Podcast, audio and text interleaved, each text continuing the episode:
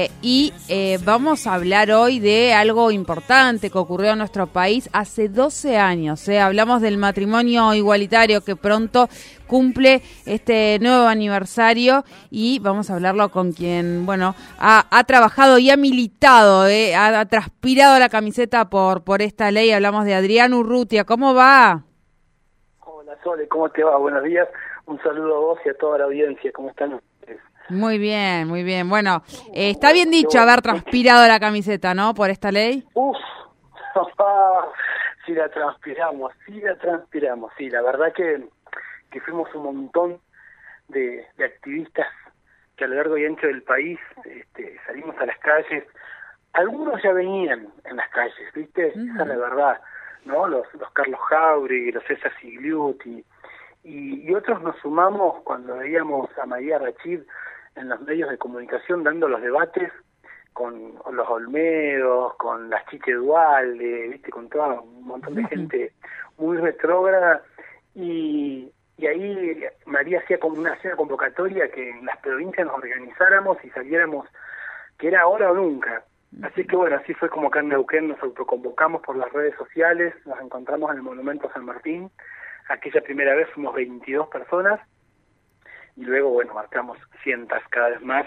Este así que sí sí que sí que la transpiramos. Nos costó pero bueno como todos los derechos en la Argentina y en el mundo ningún derecho te es reconocido del día de, un día para otro sin haberlo militado sin haber organizado sin sin militancia. Así que bueno esa es una de las satisfacciones que tenemos que quedarán guardadas para siempre no en nuestros corazones en nuestra memoria sobre lo que significó organizarnos salir a lucharla pelearla y, ganarla. Bien, bien. Eh, por momentos uno eh, festeja estos grandes avances, siempre se festejan, eso, eso lo dejamos claro, siempre se festejan. Eh, y, y, vemos como, o tenemos esa, esa sensación, ¿no? De que vamos avanzando muchísimo, de que se ha cambiado muchísimo, porque hablar hoy de ciertas cuestiones es mucho más sencillo que hace estos 12 años atrás, pero por otros momentos nos cuesta eh, todavía eh, esta ampliación de derechos a muchos sectores y todavía hay que seguir transpirando esta camiseta, pese a que se cumplen 12 años de este matrimonio igualitario. Hablamos hace poquito, tuviste ahí también un, un traspié en redes sociales y demás con, con alguien, con un referente político, una referenta política de acá de, de Neuquén, ¿no? Entonces, o sea, esto es, es común, es cotidiano. Sí, vos fíjate que es parte de las luchas, ¿no? Eh, cuando el movimiento de personas de, de color negro se organizaron buscando y luchando por, por ponerle fin a la esclavitud, cuando la sociedad y, las leyes decían que estaba bien la esclavitud, eh, el día que se abolió la esclavitud, después hubieron sectores que continuaron diciendo que estaba bien la esclavitud, querían reinstaurar la, la esclavitud. Cuando en la Argentina el movimiento de mujeres, que, supo muy bien interpretar Eva Perón y que canalizarlo a través del, del, sufragio femenino, con todos los derechos civiles que eso implicaba para las mujeres, siendo que la sociedad y las leyes decían que estaba bien que la mujer no sea considerada en igualdad de derechos que el hombre, fíjate vos, ¿no? Un momento, En un momento de la historia, como sociedad, estábamos de acuerdo que la mujer no, no podía ser igual en derechos civiles que el hombre y que estaba bien que no votara, que no trabajara, que no usara bikini, etcétera, etcétera, etcétera, eh, se logra la ley del voto femenino y a partir de que se logró, después hubieron cuatro proyectos de ley que se presentaron, iniciativas, para derogar el voto femenino, ¿no?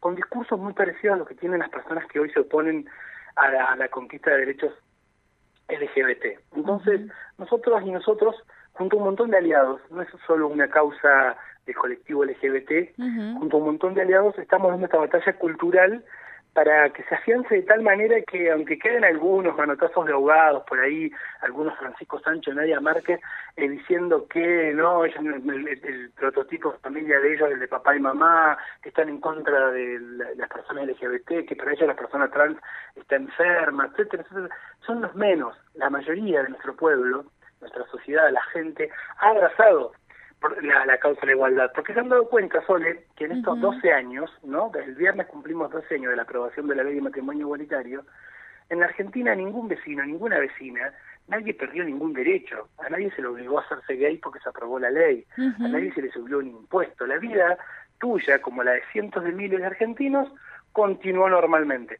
Sin embargo, la nuestra pasamos a tener los mismos derechos que habían tenido la mayoría de las personas toda la vida. Así que sí, eh, eh, ahí es donde, donde nosotras y nosotros reafirmamos nuestro compromiso militante. Algunos que nunca dejamos la militancia desde la organización en la que militamos, como la Mesa por la Igualdad en Neuquén en mi caso, y también algunos que ocupamos espacios públicos relacionados a la diversidad, como también en nuestro caso, que estamos en la Subsecretaría de Diversidad del Gobierno de la provincia de Neuquén, la única manera, entendemos nosotras y nosotros, de consolidar estos derechos conquistados es trabajando, trabajando, trabajando, no descansando un segundo. Y, en ese sentido, bueno, nosotros podemos dar fe que este, en la provincia de Neuquén hemos recorrido cada localidad, cada escuela, cada sindicato, cada sociedad vecinal, cada institución, clubes privados que nos han llamado, escuelas de credo religioso que nos han llamado los estudiantes. Digo, este, me parece que, ese cambio es irreversible, pero eh, hay que consolidarlo todos los días con trabajo. Bien, bien, ahí es, ese me parece que es el el mensaje. Y también bueno eh, pensaba no qué, paradójico y qué contradictorio y, y por eso está bien eh, este esta, este vaso medio lleno que estás viendo Adrián de decir bueno hay mucha gente que piensa diferente. La, la paradoja de libertarios pensando en, en que alguien coarta sus libertades cuando en realidad la están coartando del otro lado. Pero no importa la ampliación de derechos a veces duele en algunos sectores y en otros nos hace felices Exactamente, nosotros nos hace, felices y creo que hay algunas, algunas diferencias, ¿no? Eh, nosotros siempre ampliamos por derechos, pero no imponemos ningún modelo de vida a nadie, ¿no? O sea, acá no se obligó a nadie a abortar, acá con, la ley del aborto, acá nadie se obligó a nadie a divorciarse con la ley del, divorcio, acá no se le obligó a nadie a cambiar su identidad a partir de la identidad de género, acá no se obliga a nadie a hacerse gay o lesbiana o a casarse contra su voluntad, este, porque existe el matrimonio igualitario. Esa no es una diferencia, nosotros no imponemos modelos de vida, entendemos que todos los modelos de vida basados en el respeto, en el amor, son válidos. Y, la segunda cuestión, nos guía el amor. Eh, jamás nosotros, anoche charlaba con mi hijo y con mi hija, este, porque bueno, veíamos televisión mientras cenábamos, y yo le digo, hijo, en los, cuatro años del gobierno anterior, algún día, de todas las marchas que fuimos con los papás, te dijimos vamos a una marcha, fuimos a una marcha, te dijimos ustedes vamos a una marcha para que Macri se vaya del gobierno, no, fuimos a algunas marchas, pero nunca para que se vaya el gobierno. Bueno, esa es la diferencia. Hay gente que marcha con una guillotina pidiendo que la, metan presa Cristina, que lo hace, que lo maten a Alberto, que se vaya el gobierno antes de tiempo y eso me parece que, que, es una también de las diferencias, ¿no? El respeto. O sea, yo puedo estar o no de acuerdo y está buenísimo en que manifestemos todos, nos podamos manifestar, todas nos podamos manifestar, todos, pero de ahí a quebrar el orden institucional o a querer anular un derecho, decir, no, matrimonio igualitario, no, la ESI no se aplica, en mi colegio no se aplica, no, este, en mi registro civil no, no caso a dos personas del mismo este, género porque mis convicciones mm, filosóficas o religiosas no me lo permiten. Entonces me parece que esas son algunas de las diferencias que hacen a la diferencia y que por eso se va ganando por goleada esta batalla cultural y esto no hay que despegarlo tampoco solo de proyectos políticos, ¿no? Con sus más y sus menos que siempre van a estar a favor de la ampliación de derechos. Eh, yo en esto soy optimista, ¿no? No es casual que en Colombia, en el balotaje, hubieron dos proyectos en tensión, en disputa, uno bancando todos los derechos de las mujeres, de las diversidades, de los pueblos originarios, del medio ambiente, como es el que finalmente ganó, el de Petro, Francia Márquez, en detrimento de otro que, estaba en contra de todo esto que nombro. En Chile fueron a la disputa dos proyectos, dos modelos, Chile estamos hablando, ¿no? Que no se caracteriza por ser una sociedad progresista, dos modelos de país este, donde uno bancaba el matrimonio igualitario, la identidad de género, el feminismo, los pueblos originarios, como el de Bolic, y el otro absolutamente en las antípodas, como el de Kant, y terminó ganando eh, Boric. En Argentina pasó lo mismo, digo, tuvimos un lapsus de cuatro años, pero en el 2019 nuestro pueblo votó favorablemente. Me parece que va a pasar lo mismo en Brasil, nos parece que va a pasar lo mismo en Chile, pero nunca hay que estar, digamos, mm, descuidarse o dormirse no, relajarse. Hay que estar eso, nunca relajarse.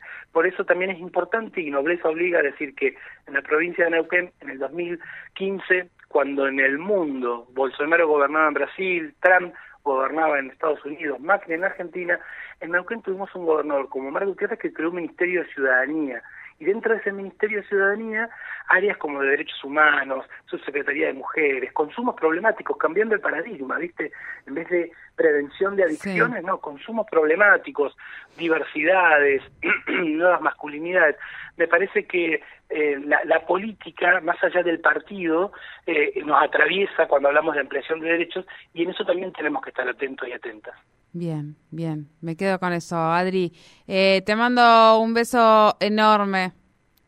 Gracias, Sole, y la estás piloteando muy, pero muy, muy Ay, bueno, gracias, gracias. Al gallego que no le extrañamos nada. Nada de nada. que se quede allá en las playas. besito, en Madrid. besito, besito. Hablamos con Adrián Urrutia aquí en el espacio de diversidad de 12 años de la ley de matrimonio igualitario. Ahora, el 15 de julio se cumplen eh, esta ley que comenzó, sabían, eh, con, con eh, Rachid, ella militante del LGBT, de las fulanas, que ella quiso ir a casarse a un registro civil y le negaron, por supuesto, el casamiento. Obviamente, comenzó Digo, a partir de ese hecho judicial y demás, ella judicializa, presenta un amparo eh, y demás, comienza como um, a tomar forma el reclamo más eh, serio para que se llegue a lo que fue la ley de matrimonio igualitario. Obviamente es una lucha de muchísimos años, no estamos hablando que comenzó ahí, sino que bueno, que fue como el disparador para que todo eso ocurriera. La ampliación de derechos, como decíamos, a veces duele, a veces molesta y otras veces nos hace felices. ¿eh? ¿Cómo le va? 12 años. 12 años. 12 años de una ley bastante importante también a nivel